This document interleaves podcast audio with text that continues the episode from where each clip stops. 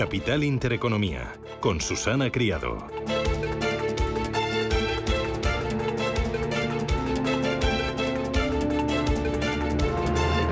Señoras, señores, ¿qué tal? Buenos días, muy buenos días y bienvenidos a Radio Intereconomía, Capital Intereconomía. Es lunes 27 de febrero y el día viene frío. Hoy lunes y mañana martes serán los días más fríos de este invierno. Sirva como ejemplo alguna de las máximas previstas para el día de hoy. 1 un grado de máxima en Ávila y en Segovia, 2 grados de máxima en Burgos, en Cuenca o en Pamplona, 3 de máxima en Vitoria, 4 en Logroño, 5 de máxima en Albacete, León y en Madrid. Las nevadas son más probables en el noroeste y en Baleares. En Cataluña la nieve puede caer a nivel del mar y en Mallorca hay avisos de nivel rojo por nevada en la Sierra de Tramontana, pero también nevará en otras zonas de la isla. Así que abríguese porque febrero termina con mucho frío y, bueno, pues es lo que toca, los días más fríos del, del año.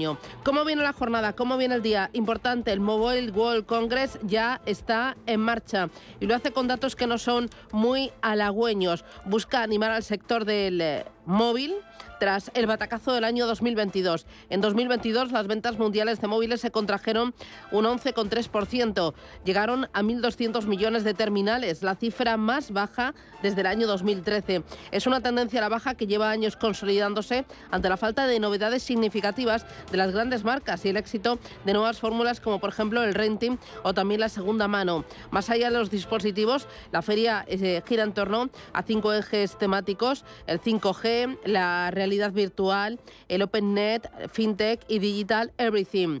El reciente éxito del chat GPT promete una avalancha de aplicaciones basadas en la inteligencia artificial y entre las tendencias presentes, el comercio móvil será una de las más importantes, puesto que en 2024 podría alcanzar el 42% de todo el comercio electrónico mundial. Así que cita importante el Mobile World Congress. Importante lo que están haciendo los grandes inversores en bolsa, en bolsa y también en el mercado de la renta fija. La firma de multimillonario Warren Buffett perdió el pasado año más de 22.800 millones de dólares frente a las ganancias de 89.000 millones de 2021. ¿Por qué? Pues por la volatilidad de los mercados financieros y por las caídas tanto de la parte de bolsa como de la parte de renta fija. En una carta de Buffett a los inversores asegura que Berkshire Hathaway siempre mantendrá una gran cantidad de efectivo y también de letras del Tesoro de Estados Unidos. Los últimos movimientos notificados por Berkshire Hathaway centran sus inversiones en dos sectores, el bancario y también el tecnológico. Y ojo porque ya se está agotando la temporada de resultados empresariales. Aún así, el IBEX 35 vivió la semana pasada su peor semana en el año. La verdad es que los signos de fortaleza económica y de resistencia de los precios provocaron la mayor caída en cinco sesiones desde mediados de diciembre. El IBEX 35 perdió casi un 1%, un 1,5%. Los inversores temen tipos de interés altos durante más tiempo. No esperan que el mercado pues... Em, o con los bancos centrales, una vez tocado el techo de los tipos de interés, empiecen a rebajar los tipos pronto, sino que nos vamos a enfrentar a una llanura de tipos altos durante un largo tiempo. De ahí que los mercados de acciones resbalarán y que el Dow Jones entrara en negativo en lo que va de año. Hay algunos valores que sin embargo se están salvando y lo están haciendo muy bien en Estados Unidos, entre ellos Salesforce, que sube más de un 20%, o Apple, que avanza un 12% desde principios de este año. Enseguida hacemos balance, miramos a los mercados, pero antes de nada echamos un vistazo a los titulares del lunes.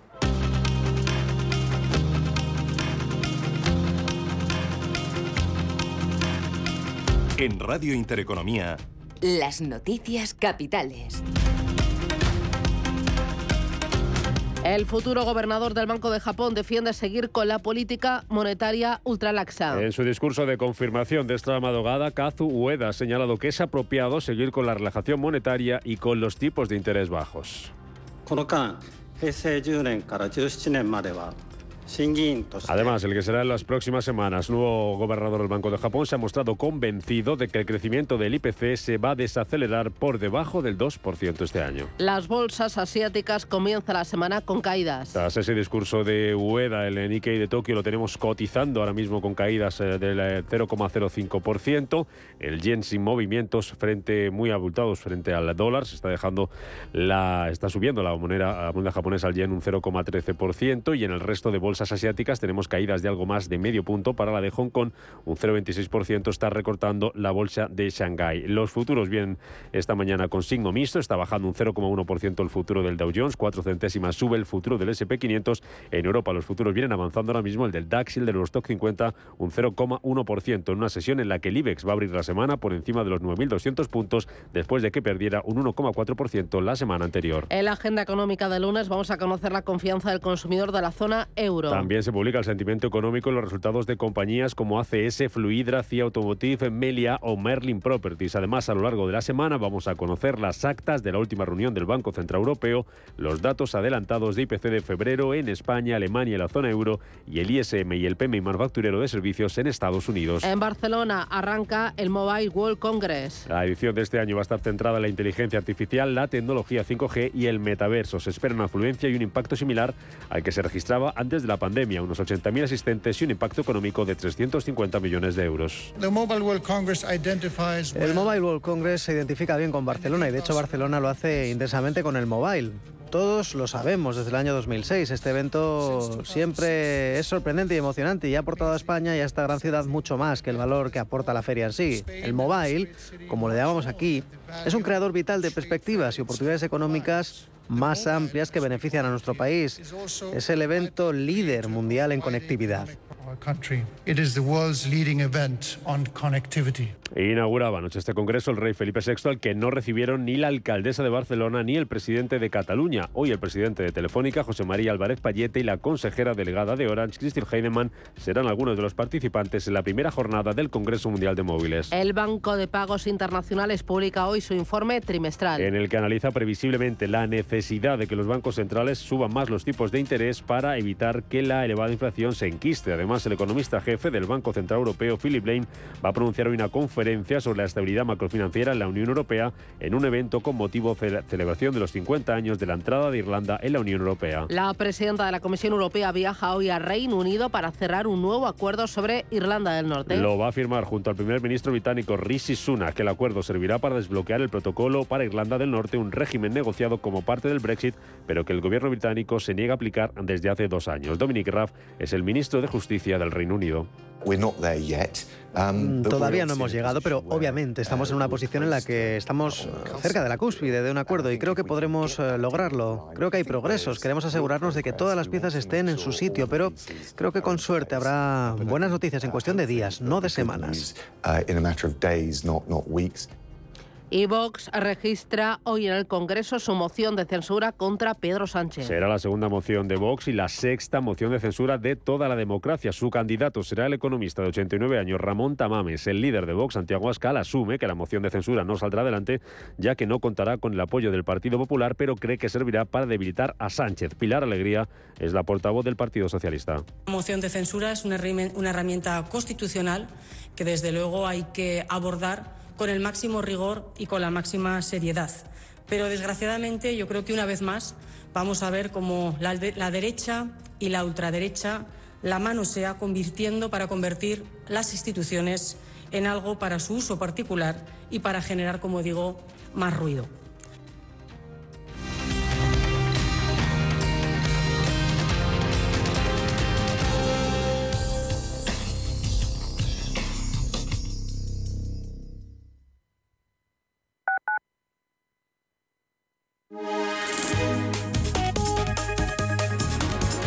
Alliance Bernstein, comprometidos con la sostenibilidad y el cambio climático, les ofrece la información del tiempo.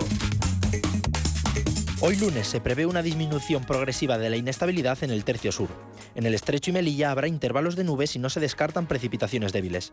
Cielos nubosos en el resto del área mediterránea y el tercio norte, junto con lluvias ligeras en Baleares, Cataluña, el Cantábrico Oriental y el Alto del Ebro. Intervalos de nubes en la meseta norte y cielos nubosos en la mitad sur de la vertiente atlántica. En Canarias se esperan nubes y baja probabilidad de precipitaciones. Las temperaturas continuarán descendiendo en gran parte del país, llegando a ser notable el descenso en el norte de Cataluña y Aragón.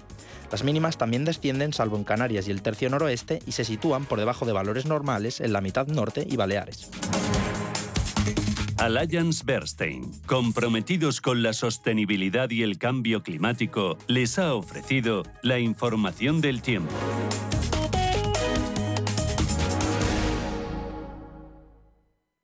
El servicio 012 de información y atención al ciudadano de la Comunidad de Madrid lanza el nuevo servicio de apoyo psicológico A tu lado, dirigido a personas que sufren situaciones de soledad no deseada, estrés emocional o ansiedad. Servicio 012, un número para todo y para todos. Comunidad de Madrid.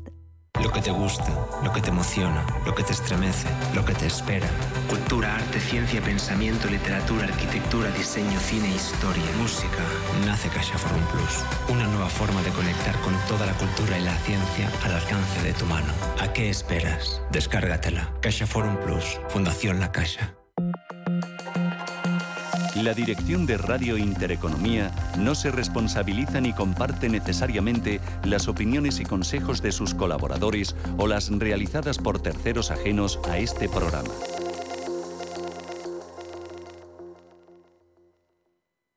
¿Le deben dinero? ¿Tiene facturas impagadas? Cobro Ágil le ayuda a recuperar su dinero. Avalados por nuestra amplia experiencia en recobros, actuamos de forma amistosa y judicial. Cobro Ágil trabaja a éxito. Cobramos cuando usted cobra. No espere más. Consulte su caso sin compromiso en cobroágil.com o llamando al 91 543 70 75 y no renuncie a recuperar lo que es suyo.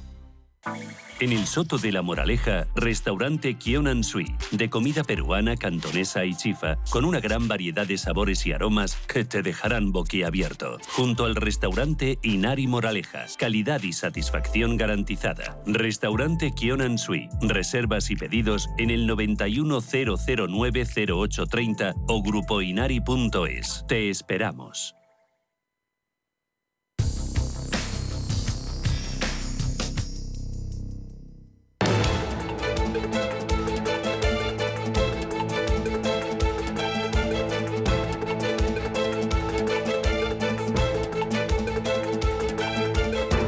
Capital Intereconomía con la educación financiera.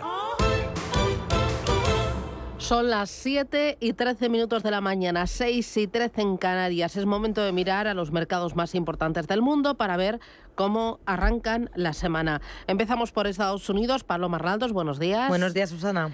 ¿Cómo vienen los futuros? Pues los tenemos mixtos, bastante planos en el caso del futuro del SP500, que suma un 0,06% y caída para el futuro del Dow Jones del 0,06, también un poco más. Acusada es la subida para el futuro del Nasdaq tecnológico del 0,20%. Muy bien, el SP500 lleva una subida en el año del 3,82%, Londres lleva un avance del 5,73% en el año y el IBEX 35 es un auténtico campeón porque gana desde el pasado 2 de enero un 11,82%. Vamos a mirar a Asia tiempo real. Manuel Velázquez de los principales índices. Buenos días. Hola Susana, muy buenos días. Eh, pues eh, mayoría de caídas. Tenemos al Nikkei de Tokio prácticamente el plano, podría darse la vuelta en cualquier momento. Tenemos con caídas eh, más abultadas la bolsa de Sydney y la bolsa de Corea del Sur. Están perdiendo un punto porcentual. Las recortes moderados en la bolsa de la India, el Sensex, en la bolsa de Bombay. El, el índice de Shanghai también retrocediendo un 0,3% y Hong Kong a la baja un 0,7% unos índices asiáticos que están operando un día más con recortes preocupados por esas subidas de tipos adicionales. Eh, los inversores en China siguen muy pendientes del desarrollo de esas tensiones geopolíticas con Estados Unidos. Los datos relevantes, los PMI, se van a conocer el viernes y parece que va a reinar la cautela en China. Además, este fin de semana se celebrará el Congreso Nacional del Pueblo, donde van a dar nuevos objetivos y políticas eh, económicas. Está contribuyendo a la caída del Banco Popular Chino, que ha emitido un informe trimestral con un tono razonablemente pesimista sobre la economía. Ha reiterado, eso sí, su postura para apoyar el crecimiento, es decir, compromiso con mantener suficiente liquidez en el sistema y crédito para las empresas y para las familias.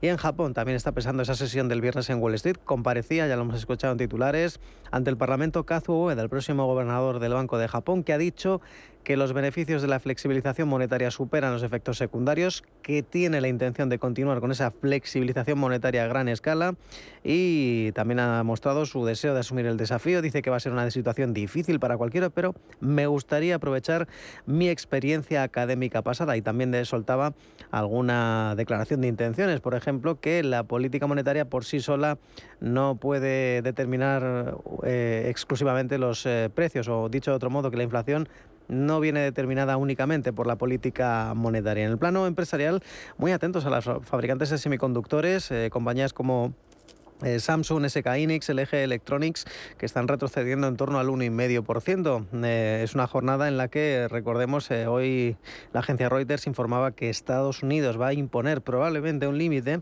en el nivel de chips fabricados por empresas surcoreanas en China. de alguna manera está pesando en la cotización pues, de estas compañías, cayendo ahora mismo un 1,3% SK Hynix, una de las fabricantes de semiconductores. También tenemos otras compañías como Taiwan Semiconductors a la baja un 1,6%. Foxcom también perdiendo prácticamente dos puntos porcentuales. Y en Australia los beneficios empresariales han aumentado un 10% intertrimestral en el cuarto trimestre. De momento, la mayoría de compañías mineras, eh, compañías ligadas a la energía, pero también los bancos se están viendo beneficiadas del contexto de una inflación eh, más menos lesiva de lo esperado y de alguna manera pues eh, ahí está ese dato, más de un 10% de ganancias en el cuarto trimestre de media en las compañías que han presentado resultados. Vamos ya con los mayores subidas y bajadas en Tokio. Konami, la fabricante de videojuegos, está retrocediendo un 3%. En el otro lado de la tabla tenemos a la productora de carbón Tokai y a la acerera Kobe Steel, ganando ambas más de un 4%. Por último, en Hong Kong, hoy los recortes, como decíamos, son más o menos moderados. BID, la fabricante de coches eléctricos, a la baja un 4,7%. Haidiliao, la sanitaria, a doble dígito creciendo un 13% sus acciones. Muy bien, echamos un vistazo al mercado americano para esta jornada que hoy arranca y también para esta semana que esperar ¿Dónde tienes ya la mirada? Pues empezando por la jornada de hoy, se van a publicar los pedidos de bienes duraderos y también las ventas de viviendas pendientes, ambos del mes de enero. También vamos a conocer el índice manufacturero de la Fed de Dallas. Para hoy hay subasta de deuda a tres y seis meses y en cuanto a las compañías vamos a mirar a Pfizer porque según publica el Wall Street Journal el laboratorio está en conversaciones para adquirir la firma biotecnológica Sigen. Para el resto de la semana uno de los focos más importantes va a ser la confianza del consumidor que conoceremos el martes y también tenemos encuesta manufacturera ISM el miércoles. Para cerrar el viernes tenemos PMI servicios y compuestos y también ISM no manufacturero. En materia de resultados empresariales, pocas compañías presentan esta semana, pero vamos a tener algunos, algunas empresas de restauración, viajes y entretenimiento. Serán HP, Target, Salesforce, Costco y también tenemos Día del Inversor de Tesla, será el miércoles. Bueno, enseguida me cuentas qué se espera para o no el balance de la semana pasada y sobre todo el viernes, pero antes Ángeles Lozano, buenos días. Hola, ¿qué tal? Muy buenos días a todos. Los futuros en Europa, ¿cómo vienen este lunes? Con movimientos bastante estrechos, el futuro del DAX y el del Eurostox 50 subiendo un 0,15%, el futuro del FT100 de Londres cede ligeramente, un 0,10. Muy bien, recomiendo en el diario Expansión una tribuna, la escribe Salvador Arancibia escribe, los bancos nacionales tienen el compromiso de llegar al 13% de solvencia. A los reguladores les preocupa la solvencia, pero también y mucho la cotización de los bancos porque es clave para capitalizarse. Y ojo, porque también muy interesante, una entrevista a José Luis Jiménez, que es director general de inversiones de Mafre. Dice, tenemos margen para batir a las letras con productos de ahorro. La aseguradora va a reinvertir su balance en los próximos dos años para colocar a tipos más altos los bonos que llegan a vencimiento. Dice que hemos comprado 250 50 millones de euros de bonos ligados a la inflación en Europa para protegernos. Con las subidas de tipos de interés, las inversiones alternativas pierden interés y hay que ir a la deuda. Y cuenta también José Luis Jiménez que vamos a lanzar numerosos productos garantizados en diferentes formatos, que es lo que se demanda.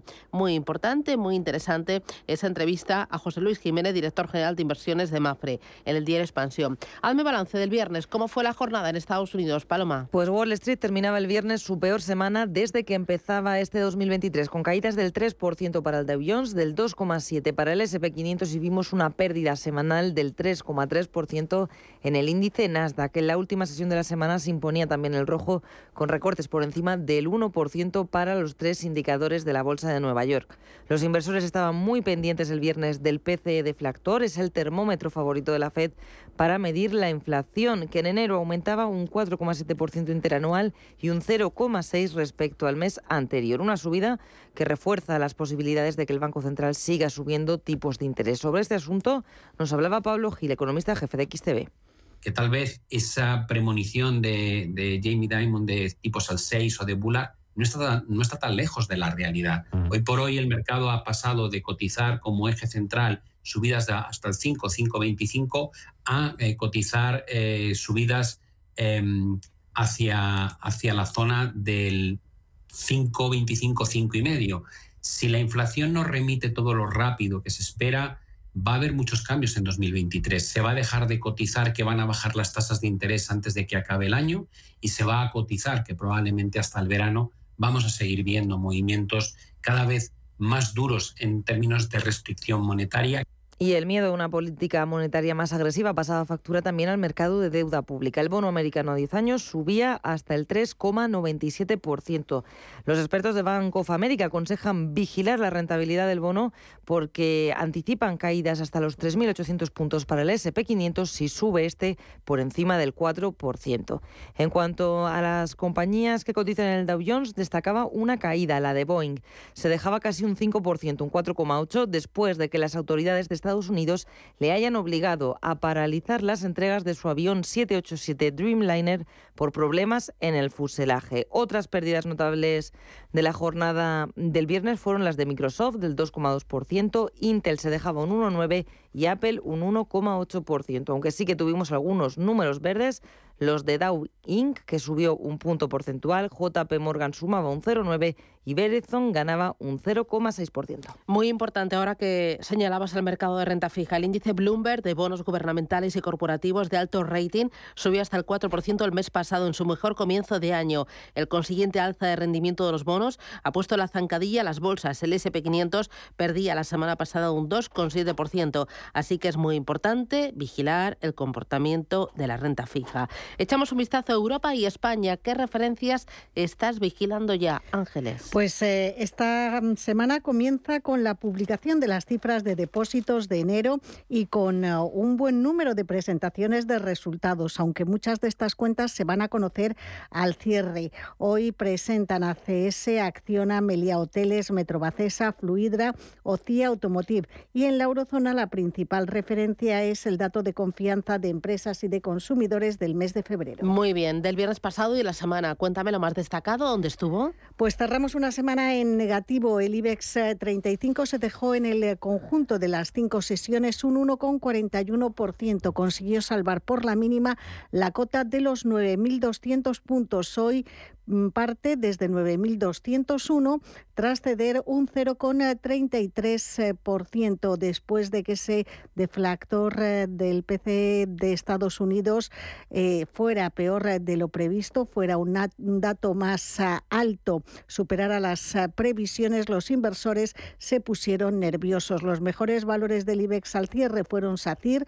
que recibía sus cuentas con un avance del 4,72%, Amadeus, que subió un 2% y Mafre que ganó un 1,15%. Las mayores eh, caídas para IAG tras eh, presentar sus resultados, vuelta a beneficios, la aerolínea hispano-británica se dejó un 6,5%, Solaria bajó un 2,6% y Laboratorios Robi también cedía un 2,41%. En el resto de las bolsas eh, europeas vimos un giro mm, a la baja antes incluso de conocerse ese dato de Estados Unidos, el DAX alemán, perdió un 1,72% después de conocerse que la economía germana se contrajo un 0,4% en el último trimestre del pasado año, el doble de la anterior estimación de finales de enero.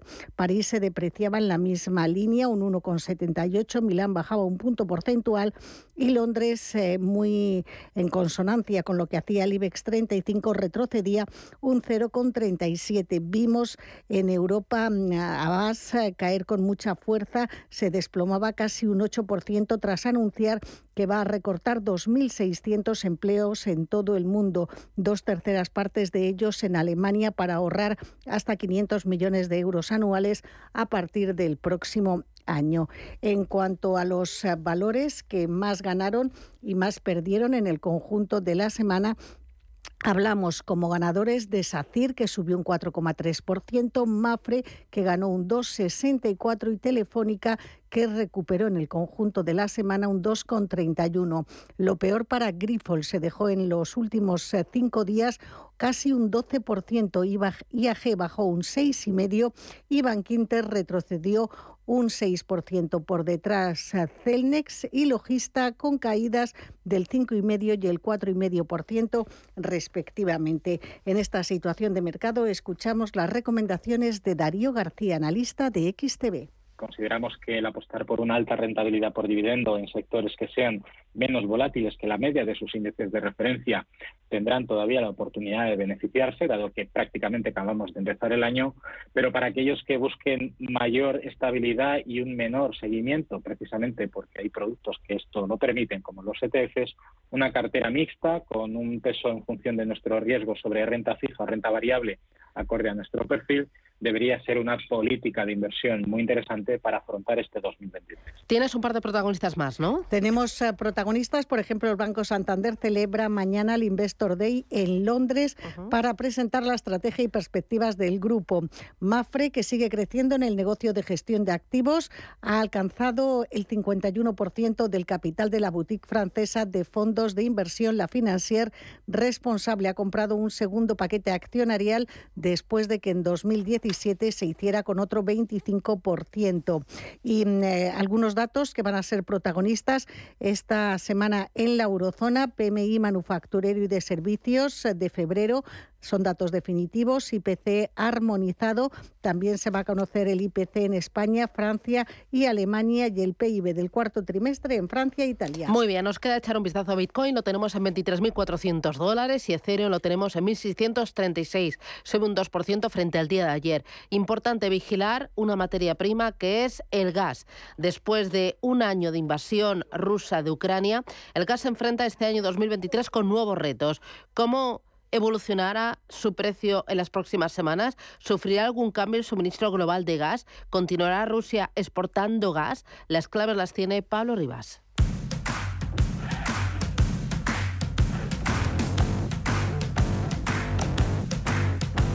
En 2022, el gas pulverizó todos los récords. El megavatio hora alcanzó máximos el 29 de agosto, llegando hasta los 240 euros según el índice MIPGAS. Desde ahí se ha desinflado. Actualmente, el megavatio hora ha vuelto a niveles anteriores a la pandemia y está sorprendiendo a quienes preveían un invierno de incertidumbre en suministro y precio. Teresa Rivera es ministra para la Transición Ecológica.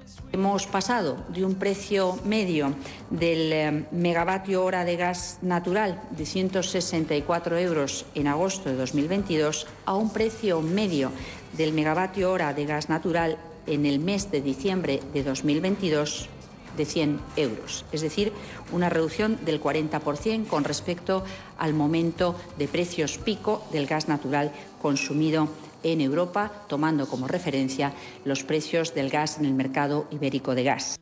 En Europa, todos los focos están puestos en el próximo invierno, el de 2024. Según la Agencia Internacional de la Energía, el invierno de 2024 podría ser muy difícil para el aprovisionamiento de gas en la Unión Europea, algo que afecta directamente a los precios. Esto se dará debido a la reducción de las exportaciones rusas, que en 2022 supusieron el 18% de las importaciones en Europa. Lo cuenta Carlos Varado, director general de Eurocofin uno de los retos más importantes que tienen todas las economías es la evolución del precio del gas natural en Europa, que si bien es cierto que ha vuelto a niveles previos a la invasión de Ucrania, a principios de enero de 2023 se ha situado a niveles de 81 euros megavatio hora, sin embargo eh, los futuros reflejan una subida para el invierno de 2023 y en cualquier caso no superan los 88 euros megavatios horas. Esto quiere decir que de momento se hayan contenido, pero que sigue siendo un factor de tensión para lo que pueda ocurrir a lo largo de todo este 2023. En España, el 12% de todo el gas consumido en 2022 vino de Rusia. Pese a ello, el precio es más suave que en el resto del continente. La posición privilegiada de España con el gas natural licuado procedente del fracking nos hace ser menos dependientes del gas ruso y poder asegurar nuestras reservas de gas para el próximo invierno. Estados Unidos y Argelia se sitúan ahora como los principales suministradores de gas de España, con un 30,5% y un 23,8% respectivamente. De esta situación nos habla la ministra de Transportes, Movilidad y Agenda Urbana, Raquel Sánchez. Nosotros entendemos que no, que, tenemos garantizado, ¿no? Y eso es algo que siempre hemos querido dejar claro, ¿no? Que aun a pesar de las restricciones y de las sanciones que se están imponiendo ¿no? a Rusia, este es un país que afortunadamente eh, tiene garantizado el suministro y por lo tanto transmitir un mensaje de, tranquilidad en, ese, en ese sentido. Ahora, Europa y el resto de países deben centrarse en el futuro de sus fuentes de energía y plantearse si este es el camino que debemos seguir. Entre todos, debemos plantearnos la transición hacia fuentes de energía más limpias y que además no dependan de los intereses políticos de otros países.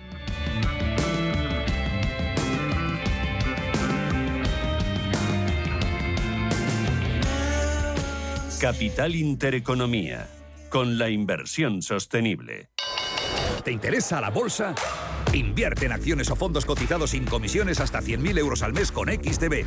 Vente al broker mejor valorado según Investment Trends y al mejor broker para operar según Rankia. Un broker, muchas posibilidades. XTB.com. A partir de 100.000 euros al mes, comisión del 0,2%, mínimo 10 euros. Invertir implica riesgos. Solo los más rápidos podrán conseguir ofertas increíbles por un tiempo limitado, como hasta un 25% en estas marcas de telefonía: Samsung, Xiaomi, Oppo, Realme y Amazfit. Consulta modelos disponibles. Así son las ofertas límite, solo hasta el 28 de febrero en el Corte Inglés. Tus compras en tienda web y app. Si te da por cambiar de banco, Santander te lo pone fácil. Hacerte cliente es tan sencillo y rápido que lo puedes hacer estés donde estés, que para algo es una cuenta online. Y además, te llevas 150 euros si traes tu nómina antes del 28 de febrero. Consulta condiciones en bancosantander.es. Santander, por ti, los primeros. ¿Está buscando a alguien que valore sus finanzas? ¿O tal vez un financiero que tenga valores? Si lo que quiere es entender la economía, no se pierda Finanzas y Valores, los lunes de 2 a 3 de la tarde en Radio Intereconomía.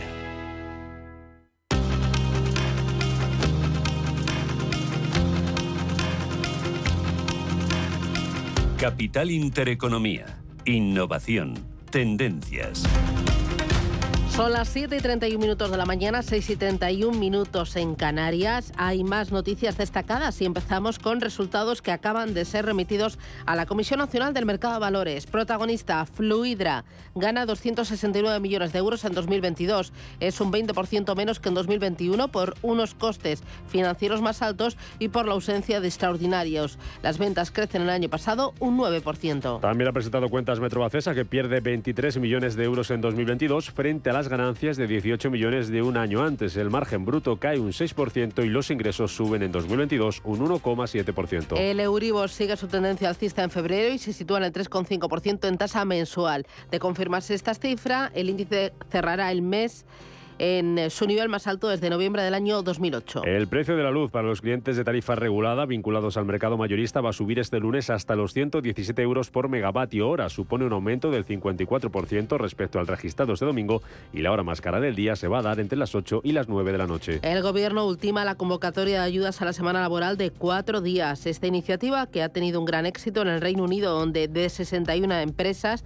que la implementaron, 56 van a seguir con ella. UGT apuesta por volver a subir el salario mínimo interprofesional este verano. Su líder, Pepe Álvarez, critica además que la COE no se sienta a negociar un gran acuerdo salarial. El Tesoro arrancará las subastas de marzo con el 25% de su programa a medio y largo plazo completado. El organismo prevé subastar este próximo jueves 2 de marzo bonos y obligaciones del Estado. Y el precio medio de la vivienda libre subió un 3,3% en 2022 por encima de los 1.700 euros por metro cuadrado, según datos del Ministerio de Vivienda. El dato del cuarto trimestre fue el más alto del año, con un ligero repunte trimestral del 0, 0,5%.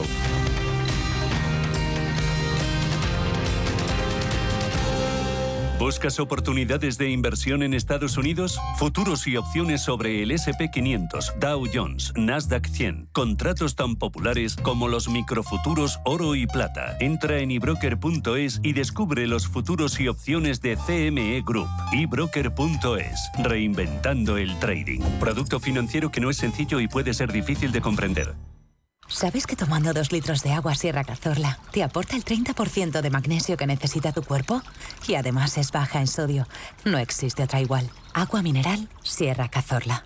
Si caminas solo, irás más rápido. Si caminas acompañado, llegarás más lejos. Luna Sevilla es su asesor patrimonial de referencia. Prestando nuestros servicios como agentes de Caser Asesores Financieros, somos una empresa con amplia experiencia profesional y una clara apuesta por la formación de calidad, la información transparente y objetiva y por el asesoramiento financiero personalizado y continuado. Si desea más información, visite lunasevilla.es o llámenos al 91 762 3442. ¿Quieres estar al día de todo lo que está ocurriendo en el ecosistema cripto? ¿Te interesa el mundo de los activos digitales? No te pierdas My Economy, de lunes a viernes de 3 a 4 de la tarde en Radio Intereconomía, con Sergio Fernández.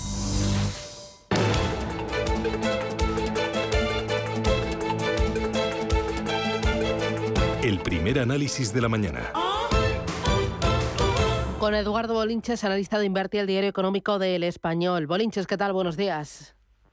Hola, muy buenos días, Susana. ¿Cómo estamos? Fenomenal. Oye, la semana pasada el IBEX 35 resbaló, especialmente el viernes. ¿Tú crees que remontará? ¿Cómo lo ves?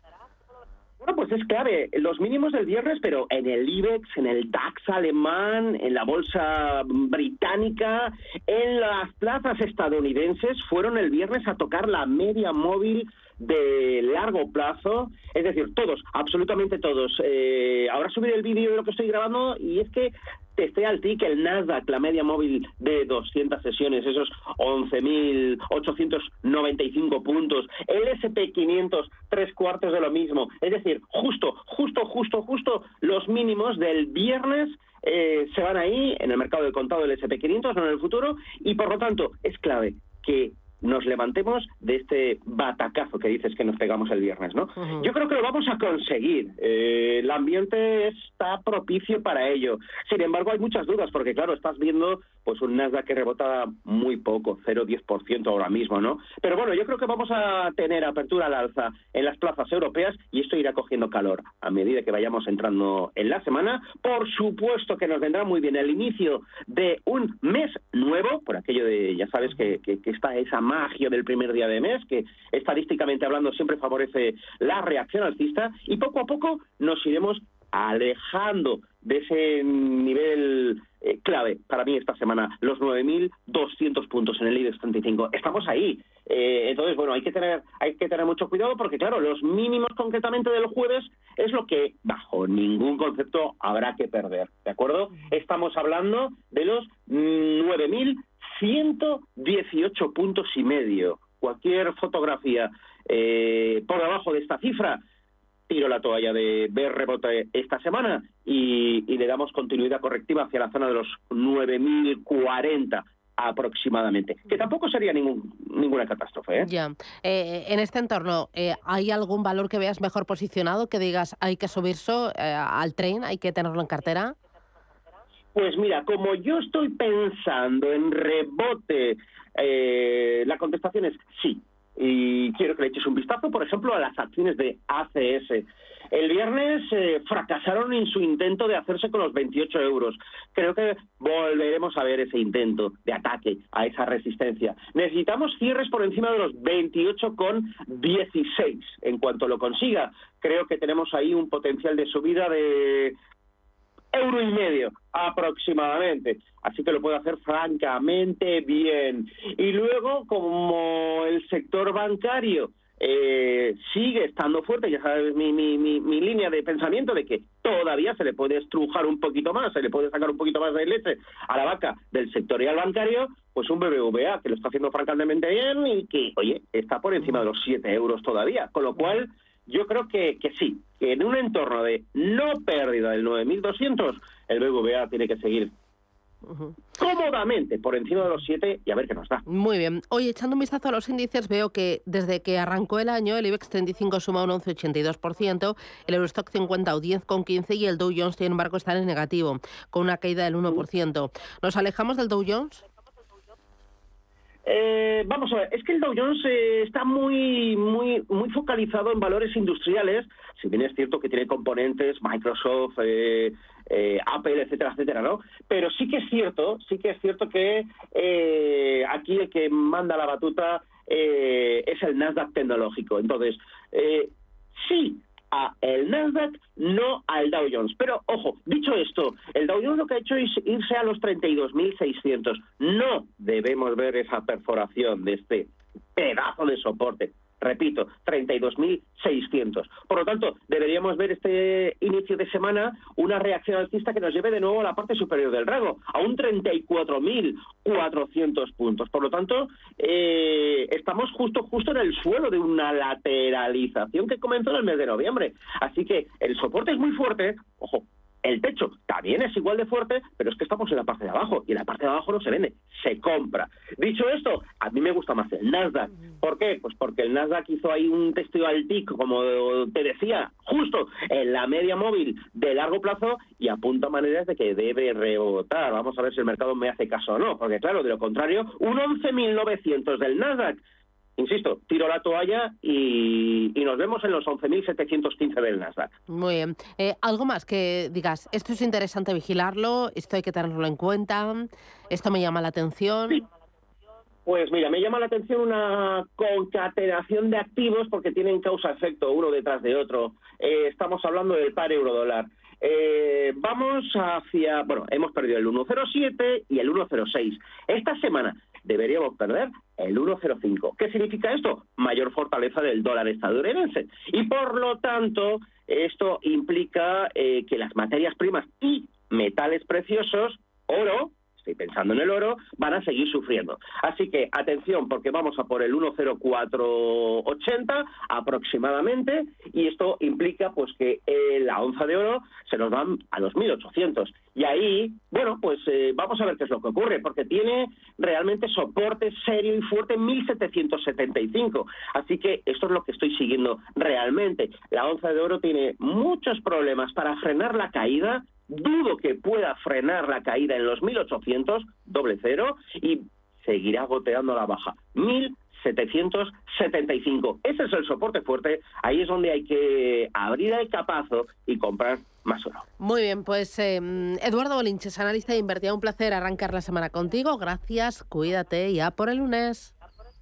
Venga, feliz semana a todos. Chao. Claro lo que quieres. En Cuchabank te lo ponemos fácil. Hipotecas Cuchabank, donde terminan las comparaciones. Más info en cuchabank.es.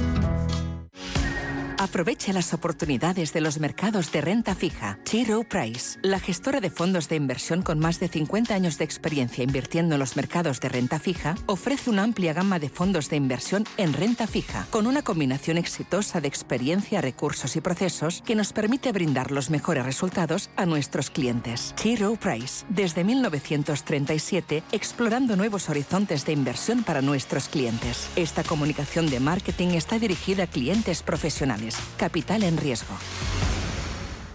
Solo los más rápidos podrán conseguir ofertas increíbles por un tiempo limitado, como hasta un 50% de descuento en una selección de calzado deportivo de Nike, Asics, New Balance, Brooks, Merrell, Mizuno, Munich, Skechers y Saucony. Así son las ofertas límite, solo hasta el 28 de febrero en el Corte Inglés. Tus compras en tienda web y app. Visión global con la generación Silver, la generación que emprende, que se digitaliza, que se reincorpora al mundo laboral y que se reinventa profesionalmente. Porque el talento sí tiene edad, queremos sacarle el máximo partido a su experiencia. Recuerde, los martes tiene una cita a las ocho y media de la tarde en Visión Global, con nosotros y con los senior. Capital Intereconomía. Invertir en futuro.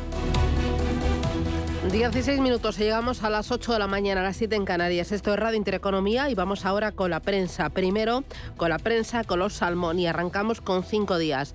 Cuenta BBVA y Santander cierran el año con la rentabilidad más alta de toda la Unión Europea. Superan a Nordea, Credit Agricole y Unicredit en plena polémica por el nuevo impuesto a la banca. CaixaBank también rebasa a la mayoría de las entidades. Cuenta también los directivos se lanzan a invertir en sus empresas ante el rally de la bolsa. Guerra de promotoras por el boom que viene en los nuevos barrios de Madrid. El sector prevé que los próximos meses salgan a la venta o se construyan 43.000 viviendas en estos enclaves. Marriott, Hilton o IHG planean salir de compras. Pretenden acelerar las aperturas en los próximos trimestres. Y también cuenta este diario que el 93% de los consumidores apoya un tope a los alimentos. El chat GPT irrumpe los bufetes de los casos masivos. Vamos ahora con el economista. La mejor ratio de crédito sobre depósitos en banca en 30 años. La relación entre ambos está por debajo del 100% y muestra su enorme liquidez. Cuenta también este diario, Vodafone conectará el móvil por satélite en zonas remotas. Fomento de Construcciones y Contratas refinanciará 600 millones e invertirá 1.900 en medio ambiente. Y España lidera el alza de quiebras de empresas en la Unión Europea con un 163% más. Se han declarado 19.134 quiebras de empresas entre el año 2020 y 2022. También pone el foco en Málaga y en Alicante acaparan dos de cada diez viviendas turísticas en España.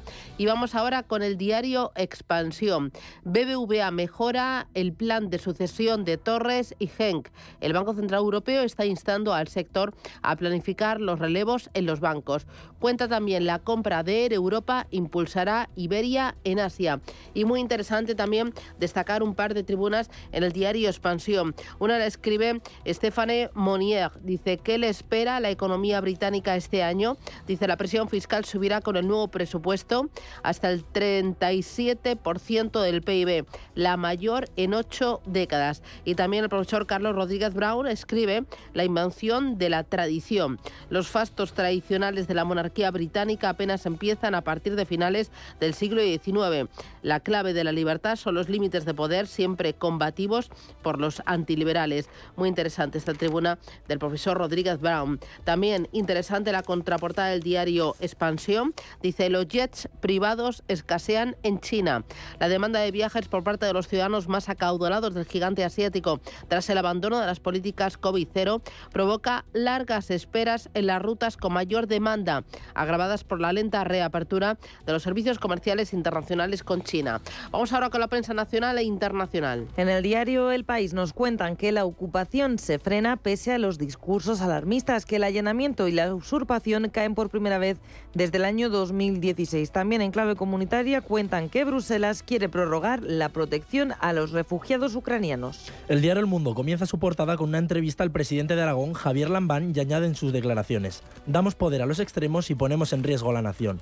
También en portada señalan una nueva rebaja de condena por la ley del solo sí es sí, cinco años menos de cárcel tras violar y asesinar a una anciana. En el ABC vemos que la Seguridad Social deja de atender, dicen, cuatro millones de llamadas que el colapso dispara las quejas un 42% y Escriba ordena a los funcionarios que dediquen 10 minutos por ciudadano y que trabajen por la tarde. Por último, el diario La Razón titulan Feijó consolida la mayoría absoluta del centro derecha. El PP consigue entre 139 y 141 diputados, mientras que el PSOE se queda entre 94 y 96.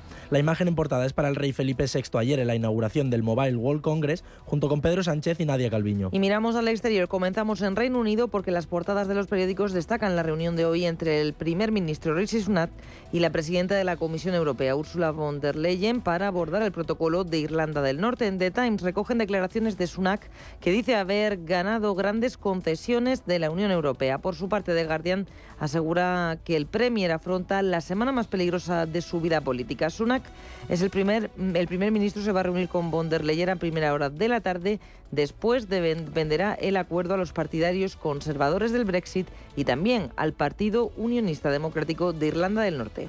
En Francia, en el diario Le Monde, nos cuentan que el turismo se enfrenta a la deserción de empleados de hoteles, restaurantes y campings. Y es que tras la pandemia muchos trabajadores han abandonado el sector y ahora los empresarios se esfuerzan para hacerlo de nuevo atractivo. En Alemania, el Frankfurter Allgemeine señala que Olaf Scholz hace campaña por una postura clara en la guerra de Ucrania durante su viaje a la India. Tras su reunión con el primer ministro indio, el canciller asegura que es inaceptable que se use la fuerza para mover fronteras. En Asia, el foco se detiene en Japón tras la comparecencia del próximo gobernador del Banco de Japón ante el Parlamento. El financiero Nihon Keisai destaca que Ueda ratifica que mantendrá la política monetaria ultralaxa de la actual Junta. Los beneficios superan los efectos secundarios. Y vamos ya hasta Estados Unidos. El Wall Street Journal se hace eco de que la guerra en Ucrania impulsa el aumento de las exportaciones de petróleo de Estados Unidos hacia Europa. Ahora las exportaciones de crudo se han convertido en una fuente de influencia financiera y de poder geopolítico a medida que Europa evita en gran parte la energía rusa. The Washington Post titula El programa de condonación de préstamos estudiantiles de Biden se presenta ante la Corte Suprema. Las discusiones se centrarán en los límites del poder ejecutivo y explorarán quién puede impugnar la iniciativa de préstamos de 430.000 millones de dólares.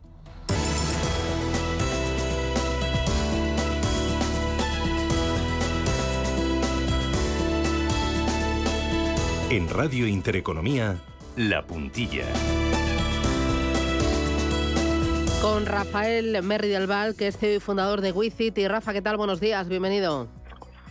Hola Susana, buenos días, ¿cómo estás? Muy bien, con Rafa ponemos eh, la mirada en el inmobiliario español. ¿Estáis percibiendo un cambio de ciclo por el encarecimiento de los materiales, por la subida de los tipos de interés, por eh, la menor demanda de los eh, clientes finales? ¿Cómo lo estáis viendo?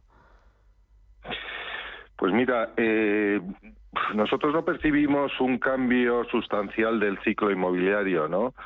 Sin duda, eh, como comentas, ¿no? La actual política económica vinculada a frenar la inflación y cuya principal arma es la subida de tipos, pues en el inmobiliario tiene unos efectos eh, directos, ¿no? Porque, bueno, igual que otro, otra tipología de activos, pues eh, la subida de tipos lo que quiere es la bajada y moderación de los valores de los activos en general.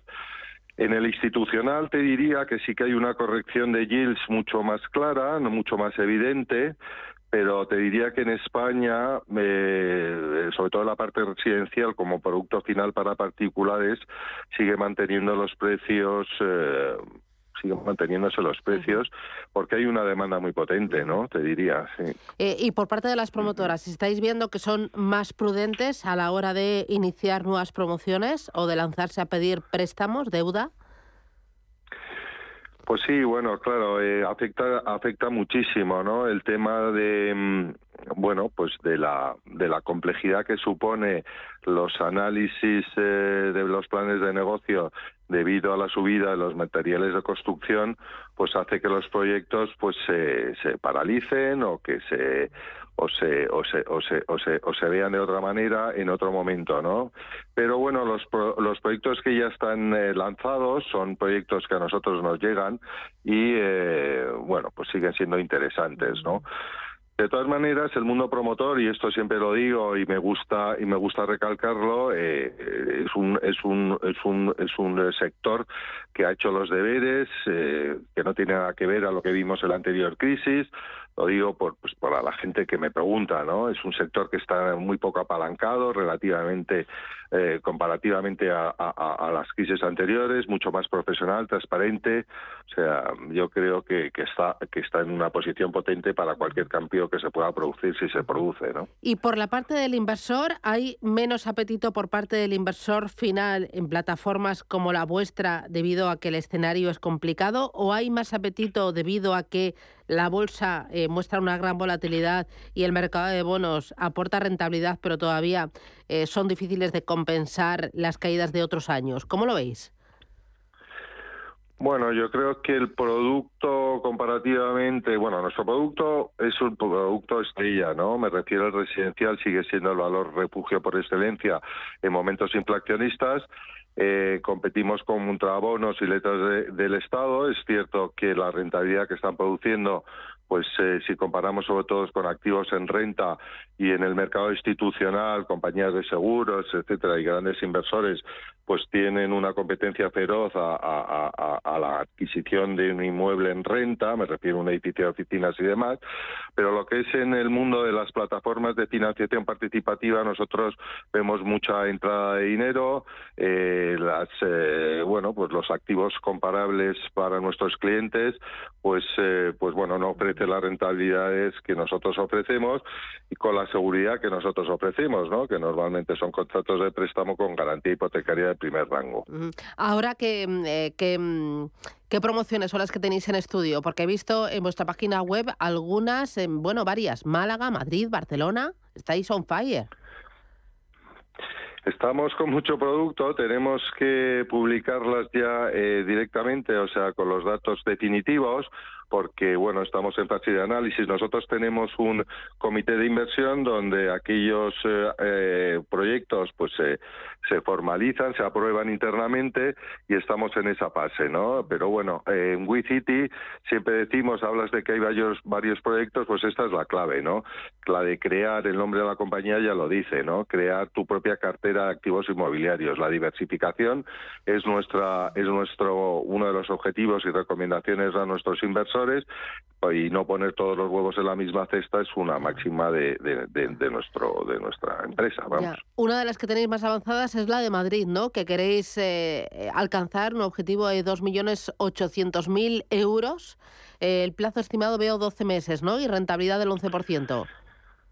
Exactamente, esto es un contrato de préstamo, es un contrato que se realiza a una, a una promotora que, que tiene, bueno, pues esto es una cooperativa en concreto, no puedo decir la ubicación por el momento porque todavía no hemos firmado el acuerdo con, ellos, pero el, eh, eh, la rentabilidad del, de, es del 11%, es del 11% anual, o sea, 11% en el periodo, y como os digo eh, son eh, son operaciones que tienen en su mayoría eh, garantía hipotecaria de primer rango no también tenemos un proyecto en Málaga este es un proyecto que es el otro producto que nosotros trabajamos que es el producto de equity es decir que tú participas en el plan de negocio de la compañía o sea eres inversor en el en el en el en el proyecto que el promotor realiza no eres un prestamista como en el caso anterior y aquí, bueno, pues los plazos son, son más largos normalmente porque, bueno, eres partícipe de la promoción.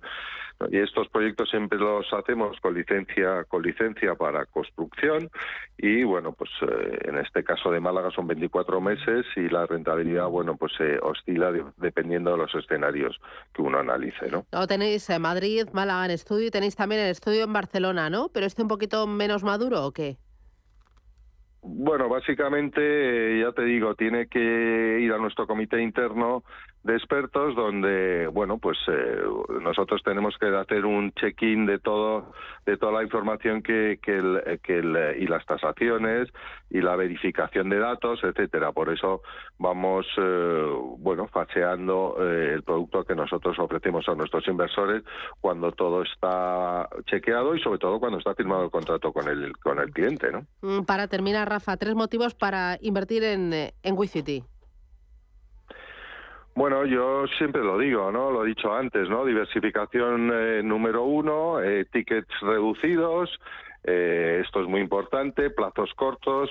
yo creo que dentro de que son proyectos inmobiliarios están muy bien analizados y con las garantías máximas posibles dentro de que es un es un negocio inmobiliario y y esta es la, ¿no? la ventaja de una plataforma y de WeCity. Estupendo, mm. pues ahí lo tenemos. Invertir en el inmobiliario desde tickets muy pequeños para diversificar, descorrelacionar y aportar rentabilidad a las carteras. Rafa Merri del Bar, gracias y buen lunes, feliz semana. Buen lunes a ti también. chao.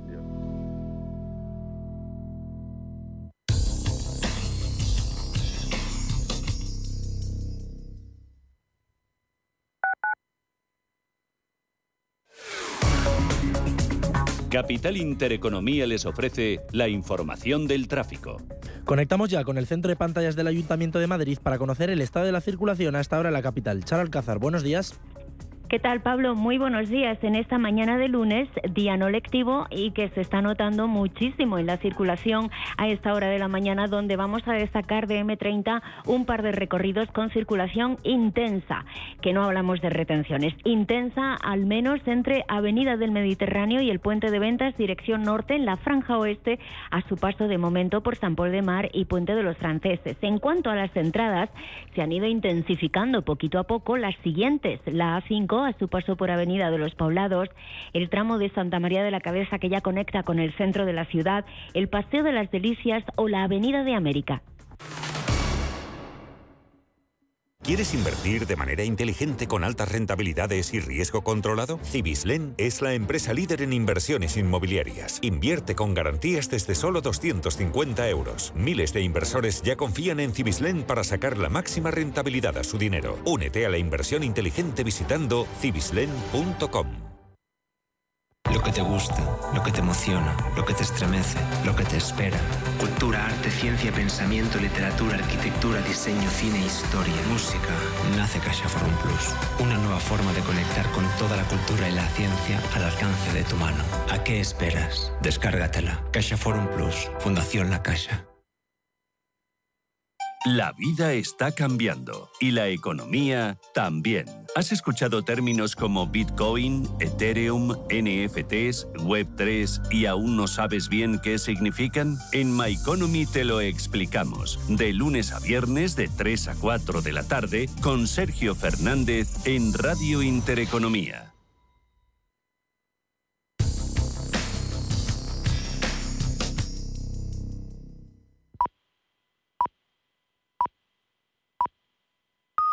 Son las 8 de la mañana